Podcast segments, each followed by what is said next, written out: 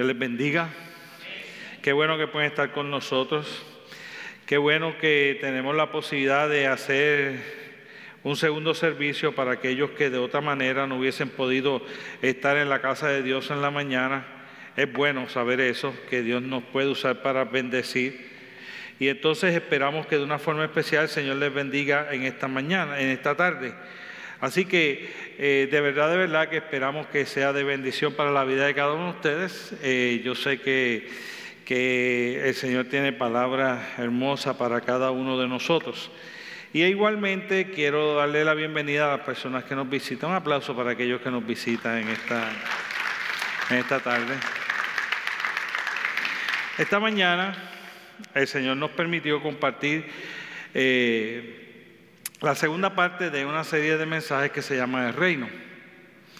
Eh, la primera parte, eh, la semana pasada, se llamaba El Reino Características. Y hablamos de las características que ese reino tiene. Y hablábamos que eh, ese reino, dentro de sus características, tiene una ciudadanía que no es la ciudadanía de este mundo. Hablamos que tiene unas normas de, funcionamiento, unas reglas, las leyes de ese reino no son las leyes de este mundo, se encuentran en la palabra de Dios, es su evangelio. Hablamos que ese reino se había acercado a través de Jesucristo para hacer que ese reino se hubiese acercado y crear un camino, un solo camino a través del cual nosotros tenemos la entrada a ese reino y ese camino es Jesucristo. Solo a través del nombre de Jesucristo nosotros podemos recibir salvación.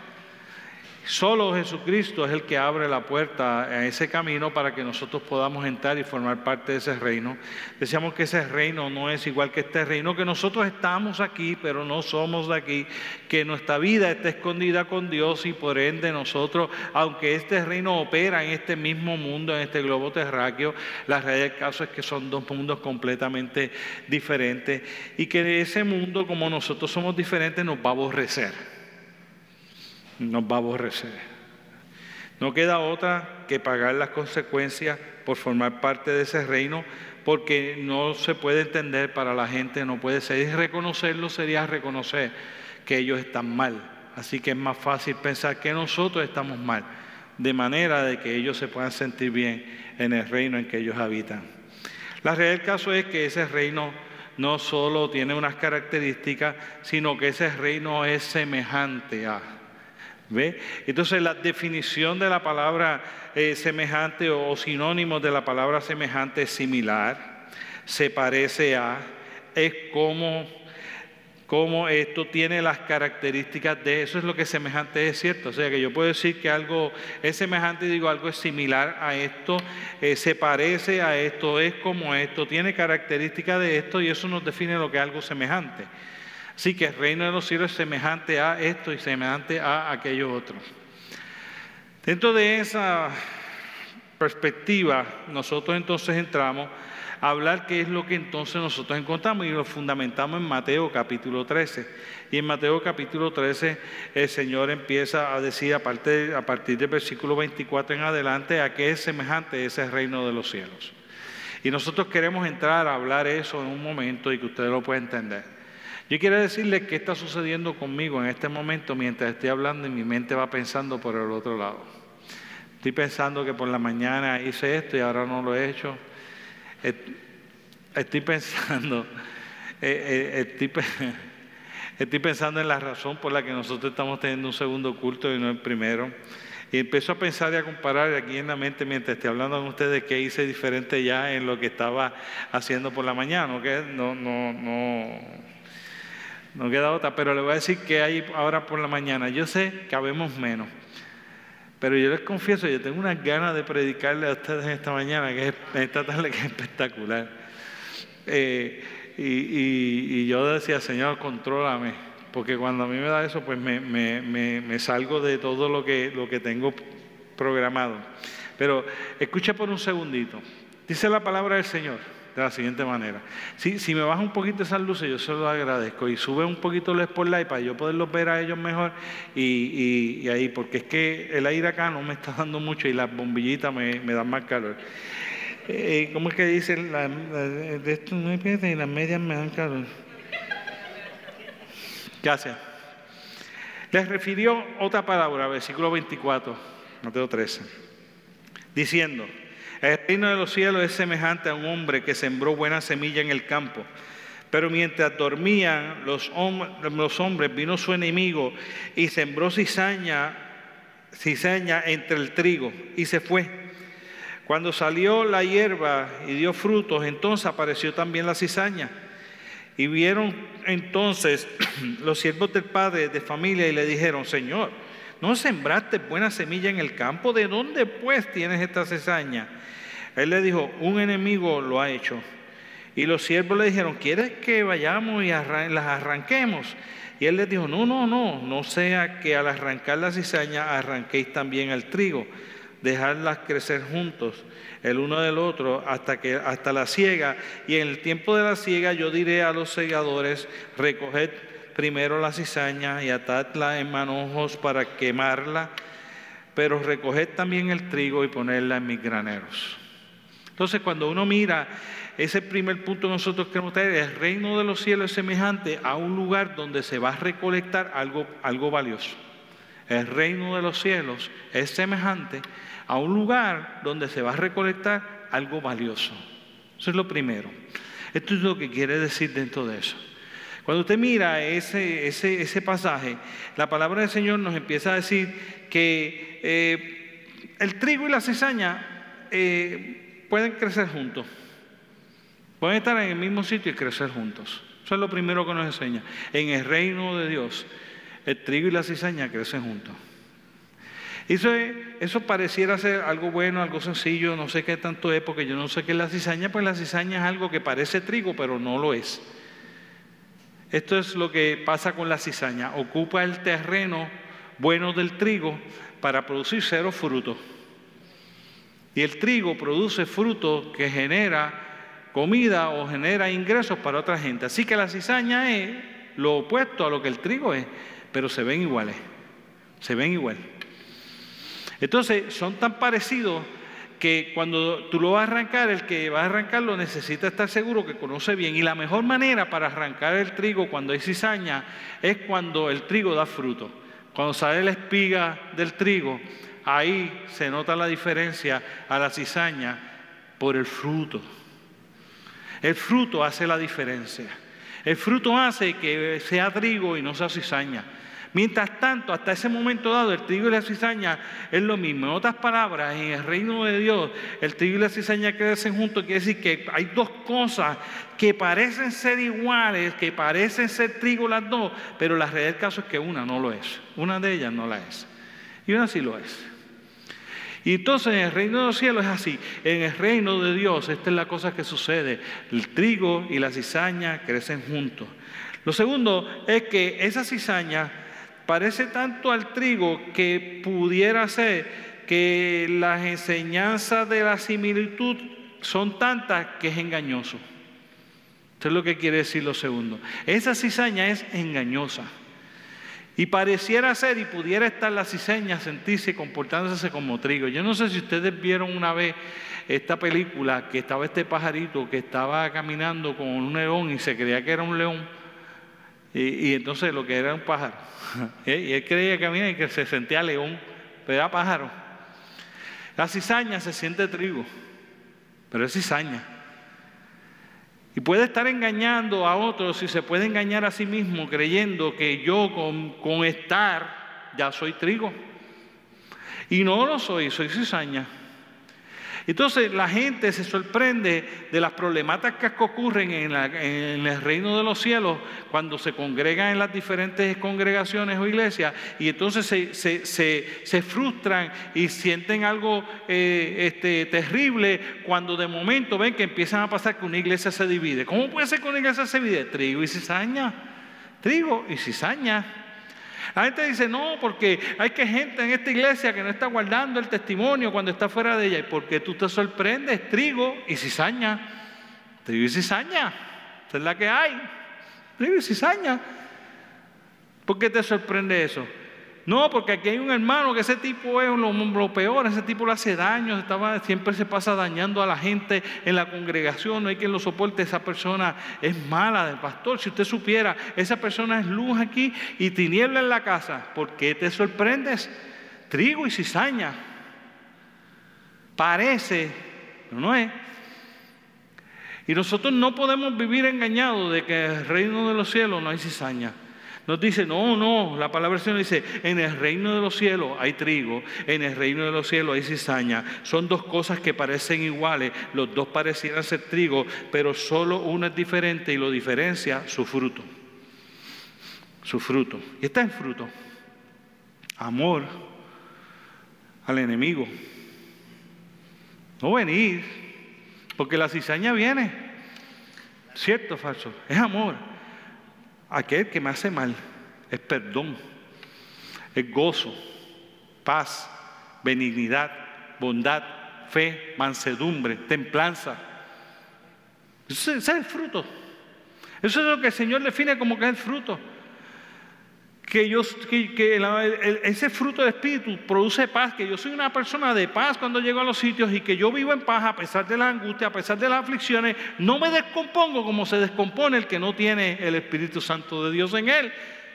Porque de alguna manera Dios me da una paz que es entendible, no se puede comprender, es una manera que no podemos verla, humanamente no la puedo producir, ni otro ser humano la puede producir en mí.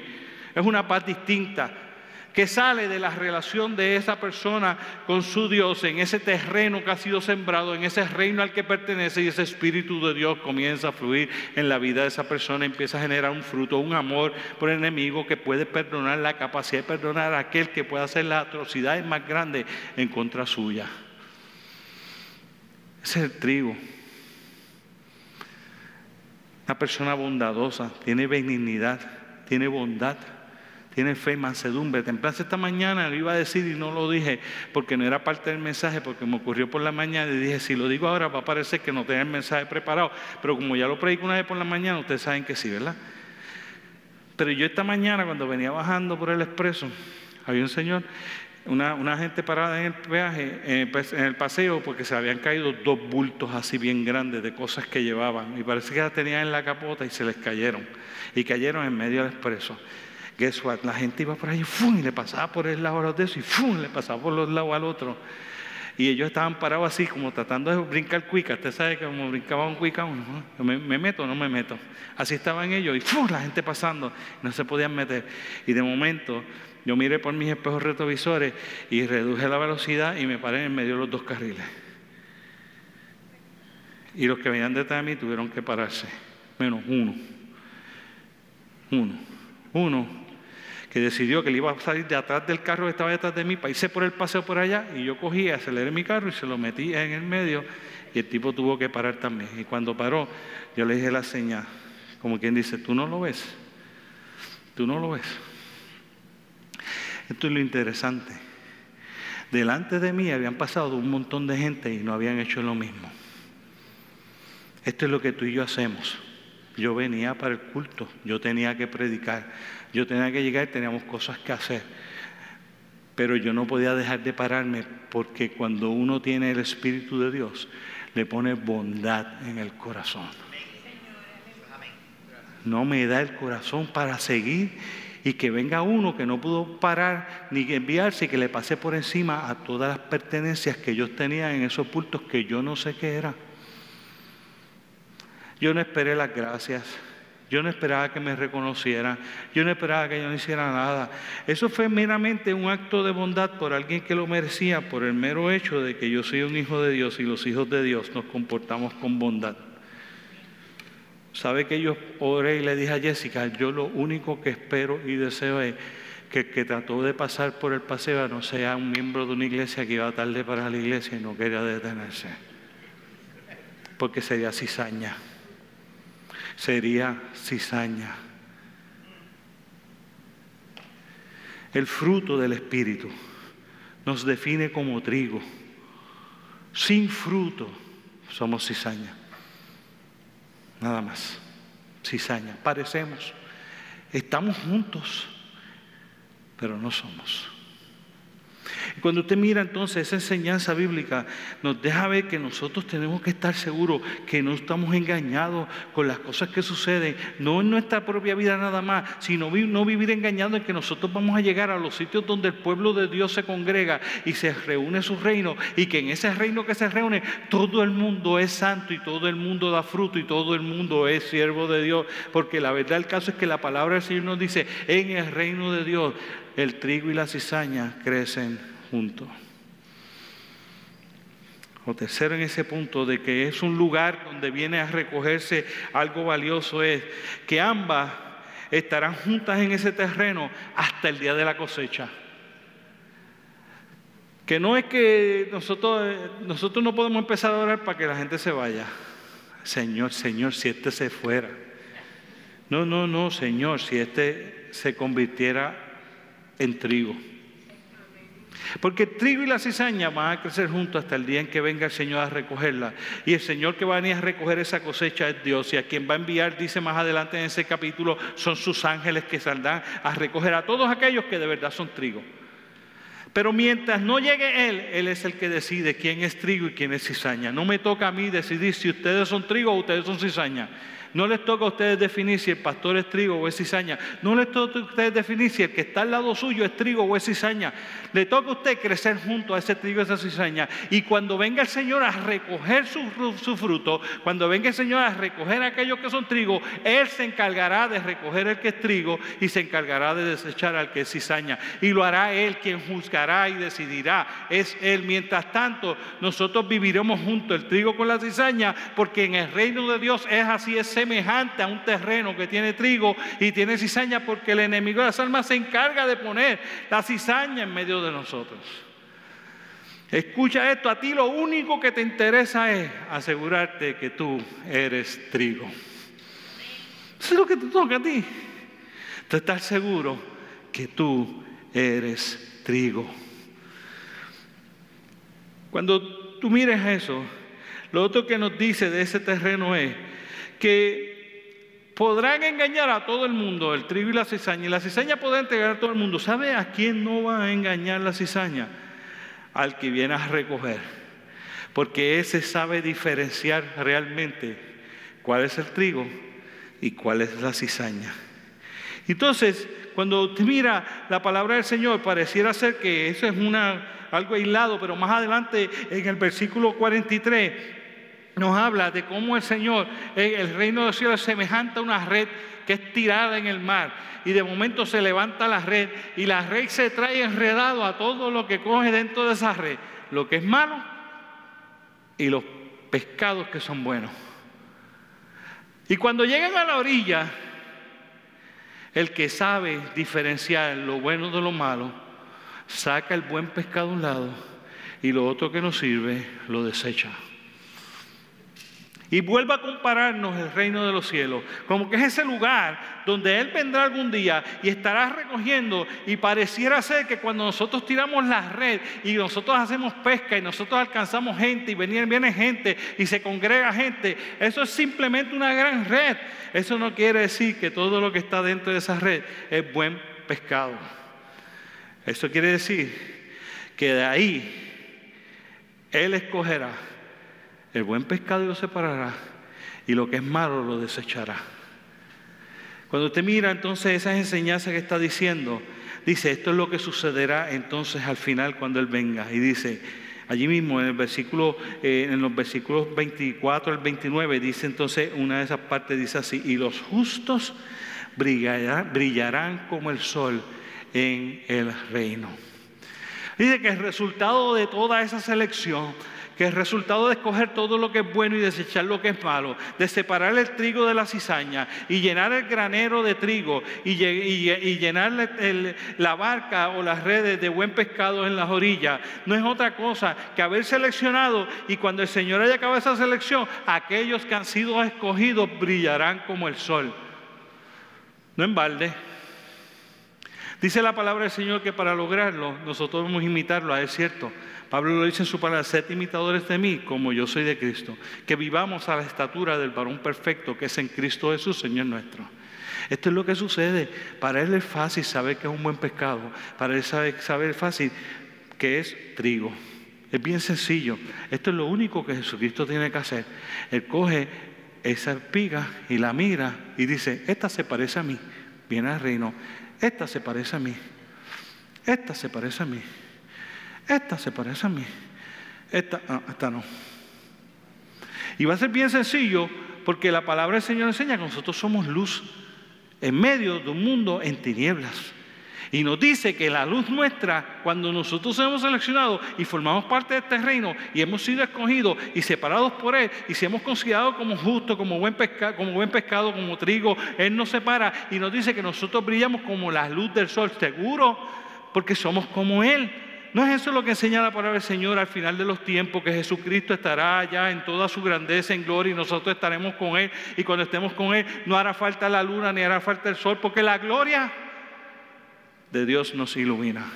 ¿Cómo qué? Como el sol. Y nosotros, como quien brillaremos, como el sol. ¿Por qué? Porque tú te pareces a Él. Porque tú eres como Él. Porque yo soy como Él. Como somos como Él, nos parecemos a Él y brillamos. Brillamos, hermanos. En medio de las tinieblas, el que es trigo, el que es buen pescado, brilla en las tinieblas se parece a su maestro, a su papá, a su hermano. Tiene el mismo espíritu. Es coheredero y su conducta es igual a la de él. Lo coge, este es igualito a mí. Tú eres de los míos. No eres igualito a mí. No lo eres. Pero crecen juntos.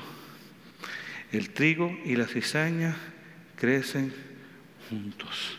Lo segundo que nos enseña ese pasaje del versículo 31 al 35 en Mateo capítulo 13 es lo siguiente. Otra palabra se refirió diciendo, el reino de los cielos es semejante al grano de mostaza que un hombre tomó y sembró en su campo, el cual a la verdad es la más pequeña de todas las semillas, pero cuando ha crecido es mayor que una hortaliza y se hace un árbol, de tal manera que vienen las aves de los cielos y hacen nido sobre sus ramas.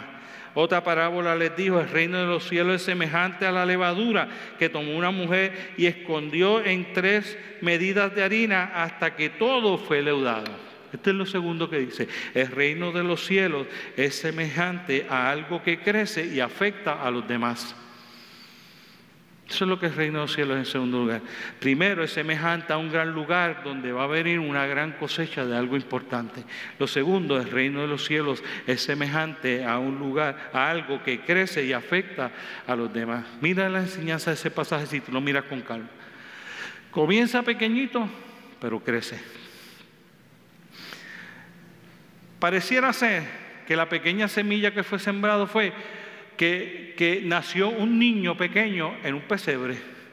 Así, niñito pequeño, insignificante niño en un pesebre.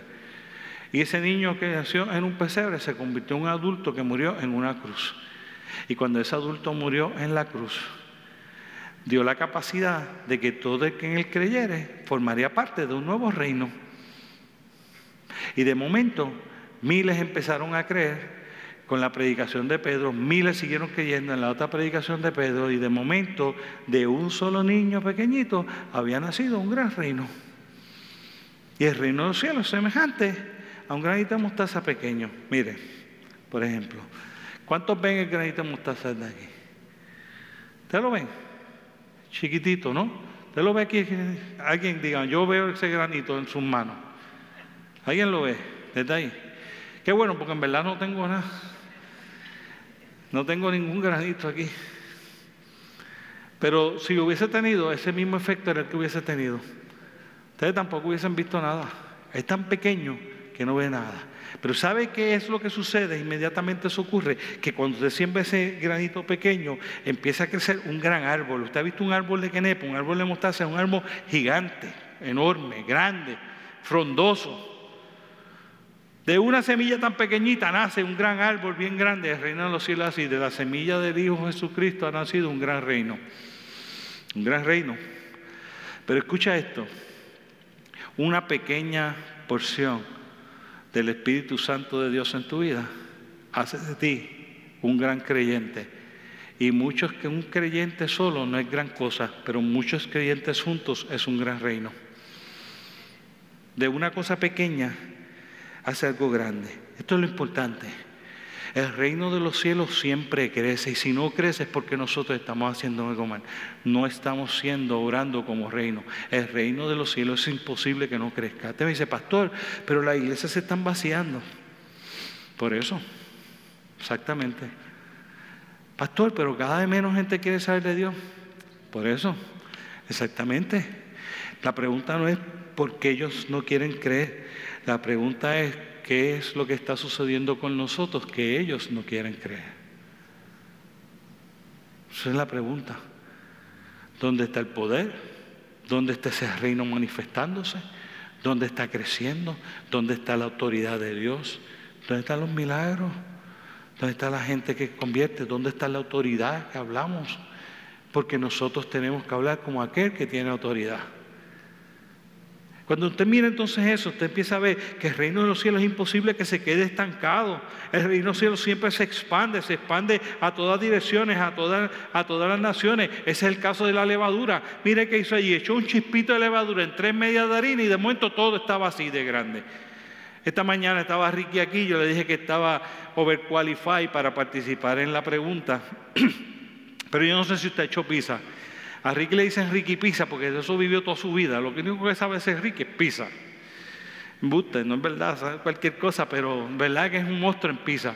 ¿Cierto? ¿Cuántos son de Vegabas y conocen a Ricky desde antes por la pizza? Todo el mundo levanta la mano, Ricky Pizza estás descualificado. Pero esto me enseñó Ricky y Robbie, y Robbie, que viene a nuestra iglesia también, y también es pizzero. Y esto me enseñó. Nosotros hicimos unas pizzas en la iglesia, en casa, con los jóvenes. Hicimos una noche que cada cual se iba a preparar su propia pizza y nosotros hicimos la masa y todo con ellos allí. Entonces preparamos la masa y le echamos un chispito de levadura. Y de momento hicimos unas bolitas así chiquitas. Y usted ve que usan unos cositos así que son como de, de metal. Y usted pone ahí, la bolita inicial es así. Cuando la levadura empieza a hacer efecto, llena todo ese envase. Esa es la medida.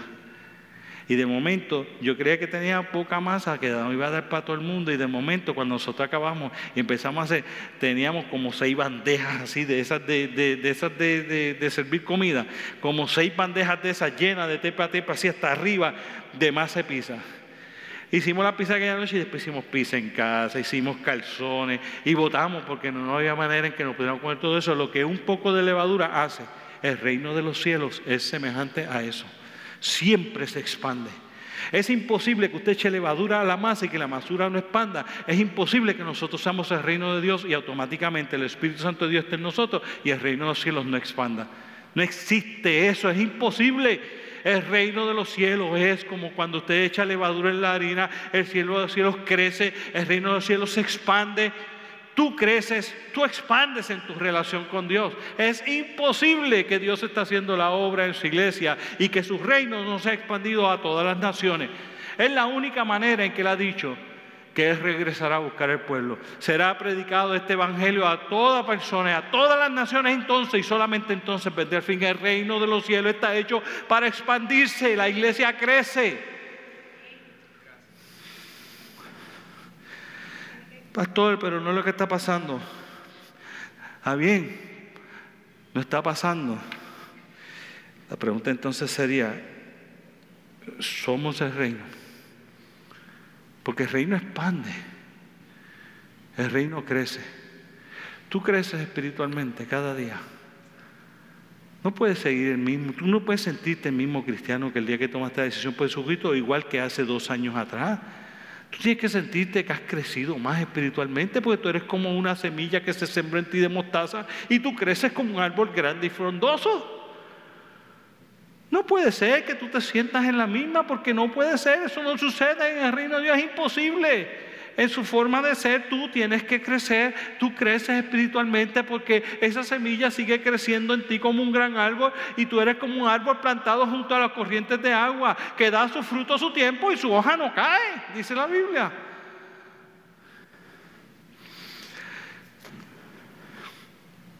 Ese reino de los cielos se hace visible a todos.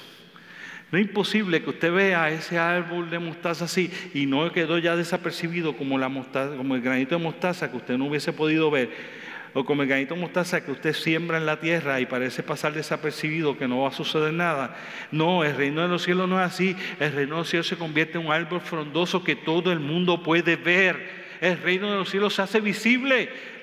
El reino de los cielos en este mundo en que nosotros vivimos tiene que estar visible a los ojos de la gente. No lo podemos esconder dentro de cuatro paredes. Es muy grande. El reino de los cielos es más grande que Oasis. El reino de los cielos es más grande que tú y que yo. El reino de los cielos es más grande que Oasis. El reino de los cielos es más grande que la Alianza Cristiana y Misionera. El reino de los cielos es más grande que todo el pueblo protestante de Puerto Rico. El reino de los cielos es más grande que la iglesia de Puerto Rico. El reino de los cielos es más grande que la gente que está, ha creído en Jesucristo hoy día en el mundo entero, porque el reino de los cielos está compuesto de aquellos que creyeron en Él miles de años atrás, aquellos que estamos creyendo en este momento, aquellos que creerán después la semana que viene, aquellos que creerán hasta el día que Él venga. Y cuando nos encontremos todos en el cielo, entonces entonces podemos contabilizar cuán grande es el reino de los cielos que empezó con una pequeña mostaza. El Hijo de Dios hecho hombre naciendo en un pesebre. Es visible. El reino de los cielos, si usted mira allí, tiene otras características. Dice que se convierte en algo frondoso, un sitio que se ve como un lugar seguro, donde vienen los aves del cielo y hacen su nido y hacen morada allí. El reino de los cielos se convierte en un lugar donde la gente quiere venir a morar. Quieren venir a formar parte de Él, quieren estar en contacto con Él, quieren estar sedimentados en Él, quieren hacer su hogar ahí en el reino de los cielos. Tú y yo somos como las aves de los cielos si lo permitimos, que Él se encargará de darnos de comer todos los días si nosotros contáramos con Él de la manera en que espera que seamos. Seríamos como los lirios del campo, que estaríamos vestidos mejor que nadie sin nosotros tener que preocuparnos. Es el reino de Dios. Así es. Es semejante a eso. Es visible para todos. Es un lugar donde la gente quiere venir a morar.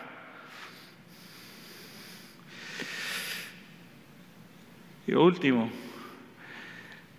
ese algo que crece y afecta a otros, no solo quieren venir a morar, sino lo que la, la harina que la levadura toque va a cambiar.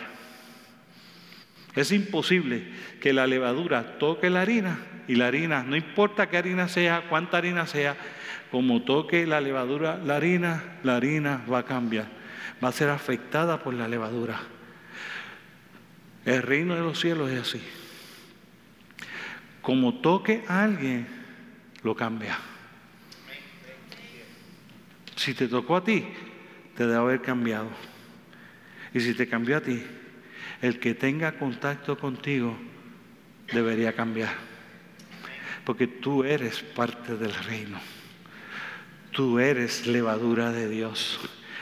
Tú tocas algo o a alguien y tiene que ser afectado por tu vida porque tú eres como tu maestro, como eres como tu rey, tú perteneces a ese reino y donde quiera que tú vayas, donde tú estés, la gente que está a tu alrededor tiene que estar afectada por el reino de Dios, porque tú eres un embajador del reino. Tú tienes que la gente alrededor tuyo tiene que ser afectada por el reino de Dios. Tú eres parte de ese reino. ¿Se entiendes?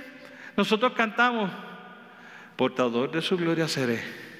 Yo quiero ser portador de su gloria. Usted sabe, si nosotros nos sentamos a pensar, ¿qué es ser portador de la gloria de Dios? La palabra del Señor enseña que Salomón empezó a orar para que Dios se hiciera presente en el templo recién construido. Y cuando la gloria de Dios llenó el templo, ellos se tuvieron que quedar afuera porque no cabían. Entonces, ¿de qué cantamos nosotros que queremos ser portador de la gloria de Dios? Y está bien, eso es lo que nosotros debemos querer ser. Pero no puede quedarse en querer ser. La pregunta sería, somos. Somos. No es que quiero ser portador de su gloria, porque yo puedo cantar esa canción por 60 años de lo que yo quiero ser. Yo creo que esa canción la podemos modificar. Soy portador de su gloria. Todo el tiempo. No quiero ser portador de su gloria. No, no, no. No es que yo quiero ser. Es que yo soy. El Espíritu de Dios está en ti. Tú eres parte del reino. Y cuando tú vas a los sitios, esa presencia, esa gloria de Dios tiene que estar contigo. Y cuando tú tienes contacto con la gente, tu personalidad le agrada a la gente, tu manera de hablar le agrada a la gente, tu manera de ser le agrada a la gente. Lo que tú le enseñas es un consejo sabio, lo que tú le das es una palabra de oración, lo que tú le das es una comprensión cuando nadie la comprende, una aceptación cuando nadie más lo acepta, un perdón cuando nadie más lo perdona, un abrazo cuando nadie más le ama. Tú afectas, el reino de los cielos afecta todo el tiempo a todo aquello que toca, porque el Espíritu de Dios está en ti, está en mí.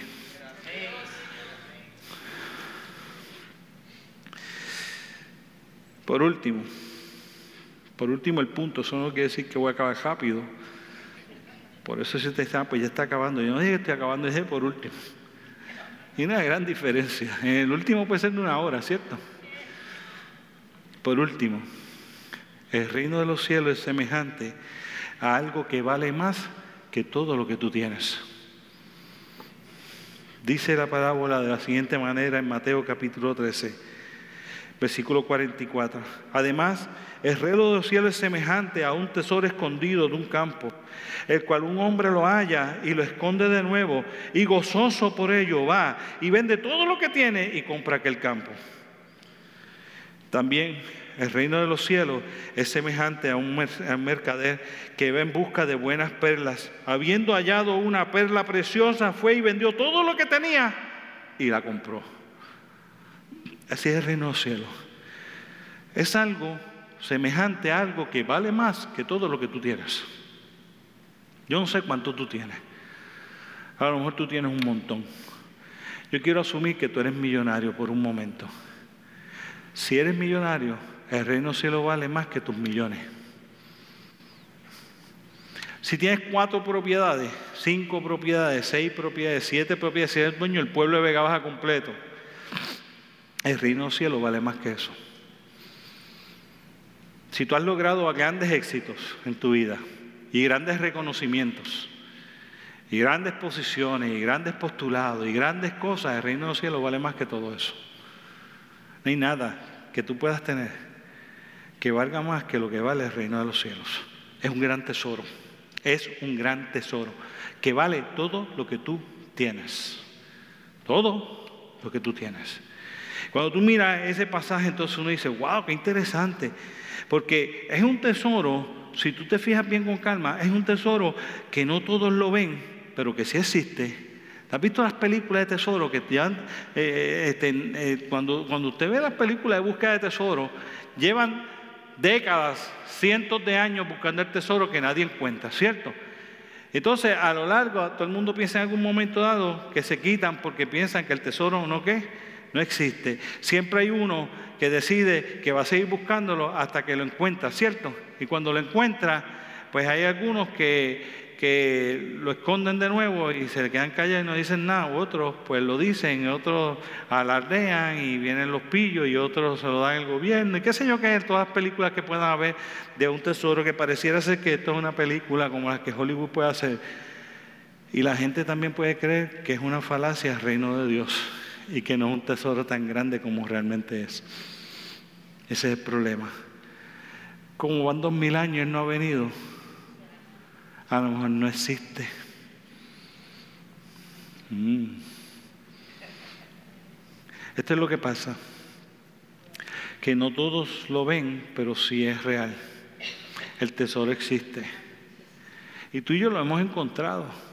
Y como lo hemos encontrado, pues sabemos que existe y sabemos que es valioso, ¿cierto?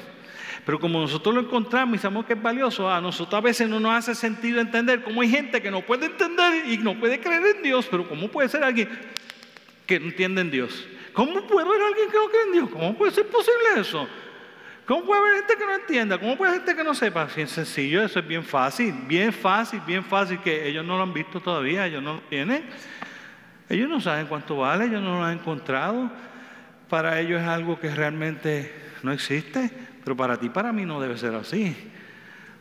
Tú y yo debemos vivir como si existe, como que es algo bien valioso, porque eso fue lo que pasó en la parábola. Para ti, para mí es distinto, porque ellos no lo pueden ver entonces, porque a veces nosotros no se lo mostramos.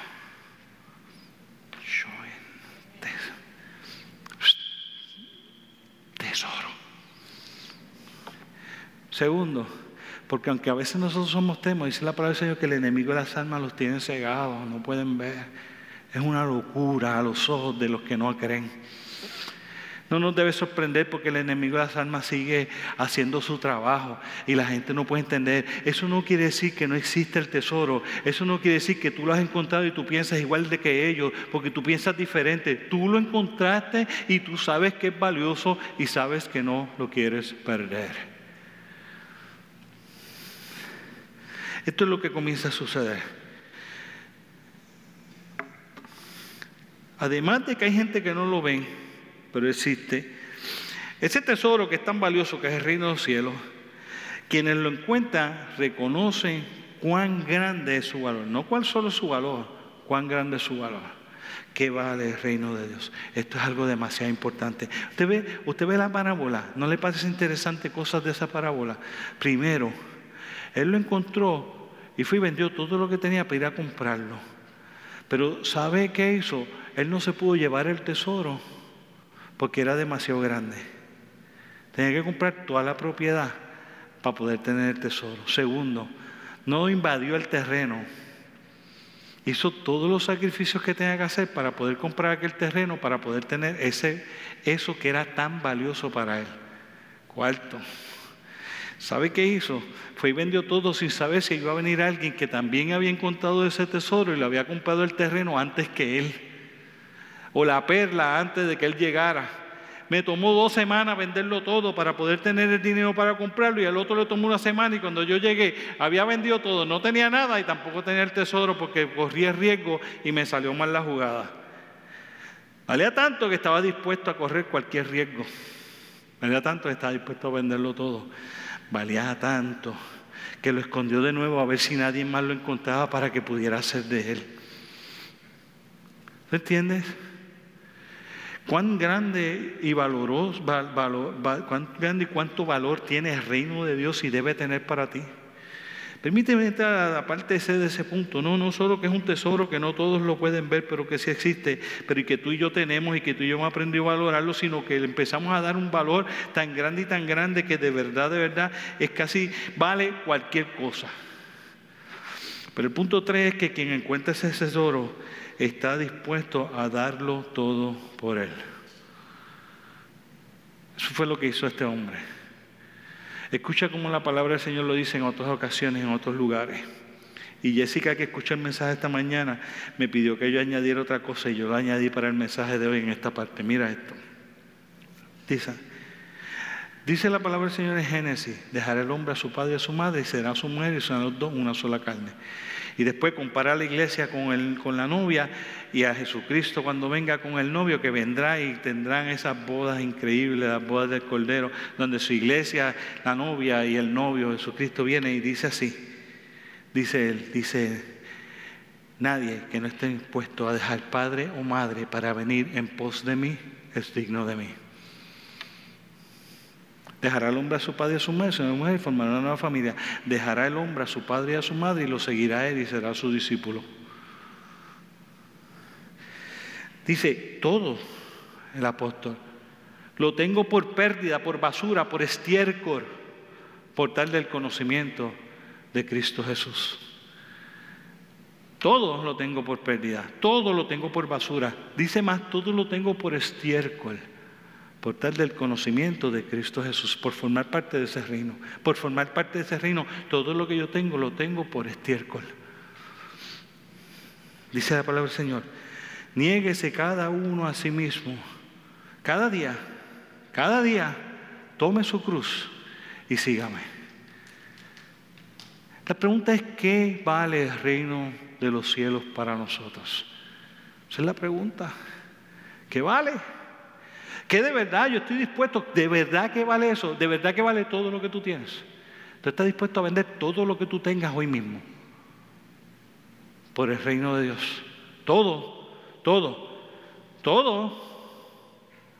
¿Estás dispuesto a, si tus papás están enfermos, tú irte a otro lado donde Dios te envía y dejar a tus papás y que el Señor, creo en el Señor Jesucristo, que tendrá cuidado de ellos, porque Dios tendrá cuidado de ellos, porque yo creo en Dios y si Dios me pidió que yo me fuera, yo me voy aunque mis papás estén enfermos, porque que no deja padre y madre por venir por de mí.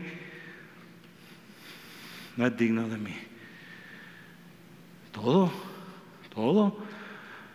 Niégate a ti mismo, quiere decir que tú estás dispuesto a dejar tus sueños, tú tienes que estar dispuesto a... Tu, tu, el reino del cielo vale tus sueños, tu profesión, el reino del cielo vale tu dinero, el reino del cielo vale tu desarrollo, el reino del cielo vale tu casa, el reino del cielo vale tu carro, el reino del cielo vale tu familia, el reino del cielo vale más que todo lo que tú posees. Y esas ya son palabras grandes que pesan demasiado. Y pareciera ser que es que el Evangelio de Jesucristo está presentando casi imposible. Sí, eso fue lo que pasó con él. Exactamente. Eso fue lo que pasó con el joven rico. El joven rico viene donde el Señor Jesucristo y dice, maestro bueno. Y crea que Dios se va a impresionar y dice, porque tú me llamas bueno. Yo imagino a Jesucristo diciendo, porque tú me llamas bueno. Yo lo hubiese dicho así, qué bueno, y bueno, tú me llamas bueno a mí. No hay bueno solo uno, sino Dios. ¿Cierto? Y le dice, ¿qué tengo que hacer para ser tu discípulo? Eso es bien fácil. Vende todo lo que tienes, tú dáselo a los pobres y tú ven y sígueme. Y dice la palabra del Señor que el joven se fue muy triste porque era mucho lo que tenía. Y dice, uy, es más fácil que un, que un camello entre por los aguas, que un reino entre al reino de los cielos. Qué difícil es eso. Y los discípulos, esto es lo que está pasando en los discípulos, lo mismo está pasando en tu mente ahora. Los discípulos dicen, y a rayo, ¿y quién puede ser salvo? No es lo mismo. No es lo mismo. El Señor Jesucristo dice, humanamente es imposible, pero para Dios todo es posible. No se trata de si tú tienes la capacidad para poder dejarlo todo. Se trata de que la relación que tú tienes con Él te ha hecho valorarlo tanto y Él es tan real, tan grande y tan poderoso que esa presencia de Él en tu vida hace que tú estés dispuesto a hacer cualquier cosa porque no nace de tu capacidad para poder decidir, no nace de tu capacidad para poder amarlo a Él más que a otra cosa, nace de la relación que tú tienes con Él y como esa relación tú la has valorado tanto que estás dispuesto a dejar cualquier cosa por Él por Él, por Él, por Él, sin garantía, sin garantía. Vendió todo lo que tenía y fue a ver si podía comprar el terreno esperando, esperanzado en que fuera eso.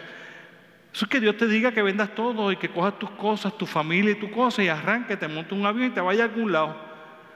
Y te fuiste para allá porque Dios te mandó para allá. ¿Para dónde? No sé, pero Dios me mandó para algún lado como hizo con Abraham. Este es el error que nosotros, la iglesia, hemos cometido. Este es el error que nosotros, la iglesia, hemos cometido. Que nosotros le enseñamos a la gente que eso es para los pastores y los misioneros.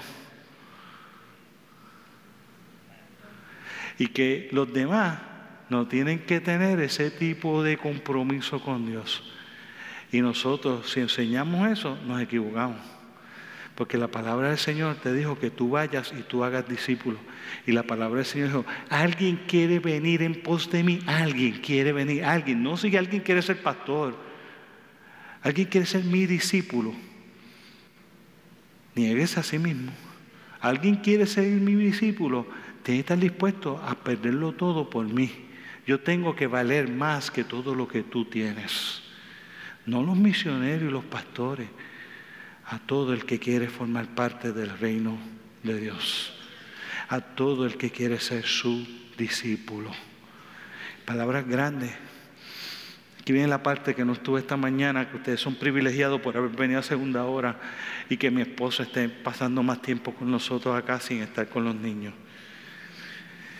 Hechos dos y sobrevino un temor a toda persona y muchas maravillas y señales, muchas maravillas y señales eran hechas por los apóstoles. Dice, todos los que habían creído estaban juntos. ¿Quiénes? Todos estaban juntos. Y tenían en común todas las cosas. Y vendían sus propiedades y sus bienes y los repartían a todos según la necesidad de cada uno perseverando unánimes cada día en el templo y partiendo el pan en las casas, comían juntos con alegría y sencillez de corazón, alabando a Dios y teniendo el favor con todo el pueblo.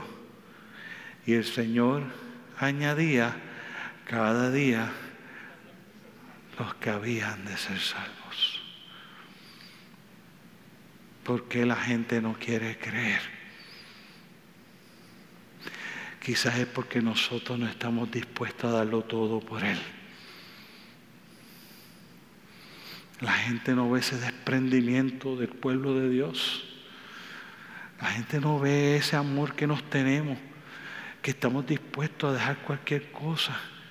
Yo decía esta mañana, que tú estés dispuesto a que si un hermano deja, está a pie y tiene una, una, madre soltera y tiene dos hijos y, no, y se le dañó el carro y tiene que llevar a los hijos a la escuela, tiene que llegar a trabajar y no tiene cómo hacerlo y tú tienes dos carros y tú coges tu carro y le dices, toma, usa mi carro. Y eso implica no que tú tienes otro carro para resolverte, no, que tú vas a tener que levantarte media hora o una hora más temprano para llevar a tus hijos a la escuela, para llevar a tu esposa o tu esposo al trabajo para entonces tú poder irte a tu trabajo porque tú le prestaste el carro tuyo a esa otra persona porque tú tenías dos y ella no tenía ninguno.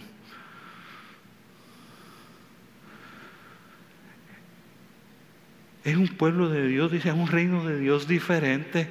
Es un reino de Dios dotado con un amor especial, es un reino de Dios dotado con una capacidad de dar, de amar, de amor, de gozo, de paz, de benignidad, de bondad, de fe, de mansedumbre, de templanza. Es un reino lleno de un valor inigualable que para mí vale tanto que no me importa todas las cosas que yo tengo. Todo lo que yo tengo no es nada, no es nada más importante que el Dios a quien yo sirvo, el reino al que pertenezco, la ciudadanía que tengo de Él, a donde yo voy, donde yo estoy. Nada es más importante, nada vale más. Y cada día el reino crece. La levadura toca y expande. El reino de los cielos es así, es así. Y quiero decirte que esa es la parte con que yo termino y yo quiero orar. Yo quiero que tú ores de esta manera, yo quiero que tú cierres tus ojos, tú bajes tu cabeza. Y tú sabes que yo no voy a ser llamado porque estamos hablando, yo he optado por ahora, mientras el Señor lo ponga en mi corazón así, yo no mandara pasar de frente ni pararse ni nada, eso será, siempre lo hacemos al final de la serie. Pero escucha por un momento, siempre sí tenemos un rato de reflexionar. Esto es lo que yo quiero que tú reflexiones y tú ores delante del Señor. ¿Cuánto vale el reino de Dios para ti? ¿Cuánto vale? ¿Cuánto vale ese reino? ¿Cuánto vale?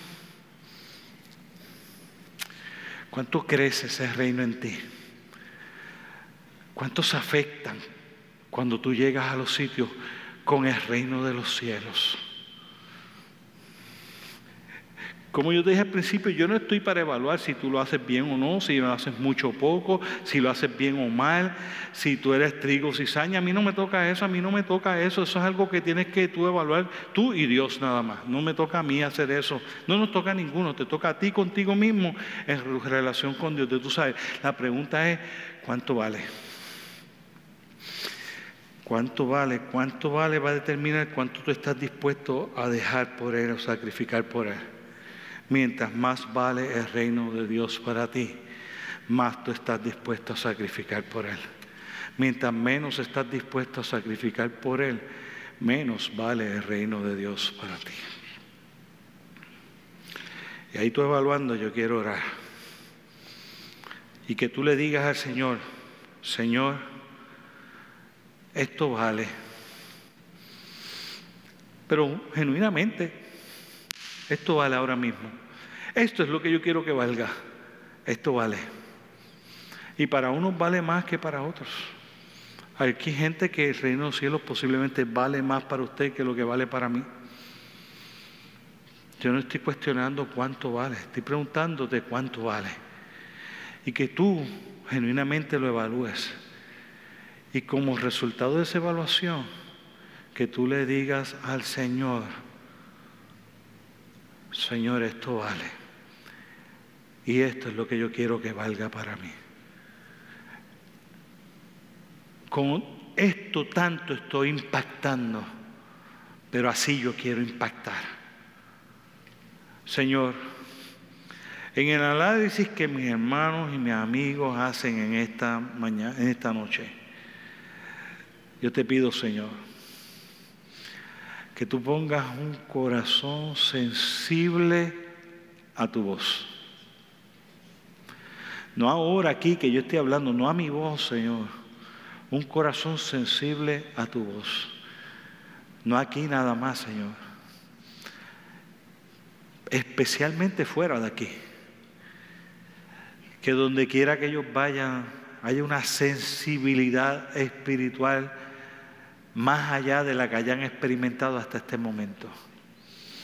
Que des unas cualidades de levadura más allá que las que ellos han tenido. Que les hagas un árbol más frondoso donde más gente quiera venir a venir a morar en tu reino como resultado de que, de que ellos son un árbol fuerte donde la gente puede venir y llegar hasta donde ellos buscando el sabio consejo, la oración, la compañía, el amor, el perdón, el abrazo, la compañía. Y que eso lo lleve a acercarse a tu reino como resultado del árbol frondoso que cada uno de mis hermanos que están aquí se convertirán. Yo te pido, Señor, que ellos sean un gran trigo, que su fruto sea visto desde todos lugares. Que no haya duda, Señor, de cuando se vaya a recoger ese fruto de que ellos son porque se parecen tanto a ti, Señor. Y que ese trigo sea recogido algún día y puedan decir delante de tu presencia, lo logramos, lo logramos, fuimos recogidos entre el trigo y estamos todos delante de la presencia de nuestro Dios, en su granero yo te pido que los cuides y los bendigas. En el nombre poderoso de Cristo Jesús. Amén, amén y gracias. Antes de que yo lezca suba, yo quiero hacerte una invitación porque nosotros no estamos haciendo llamado, pero te estamos llamando a reflexionar. Y te estamos pidiendo que tú hagas un par de cositas. Primero, nosotros vamos a estar con este tema los próximos dos domingos.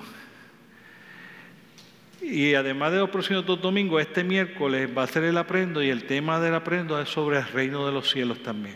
Así que son cinco sesiones del reino. Cuatro en predicación de domingo y una el miércoles. Yo te invito a que tú puedas estar el miércoles y puedas estar esos domingos que faltan. Segundo, quiero invitarte a que por lo menos cinco minutos en la mañana, cinco en la tarde y cinco en la noche tú ores.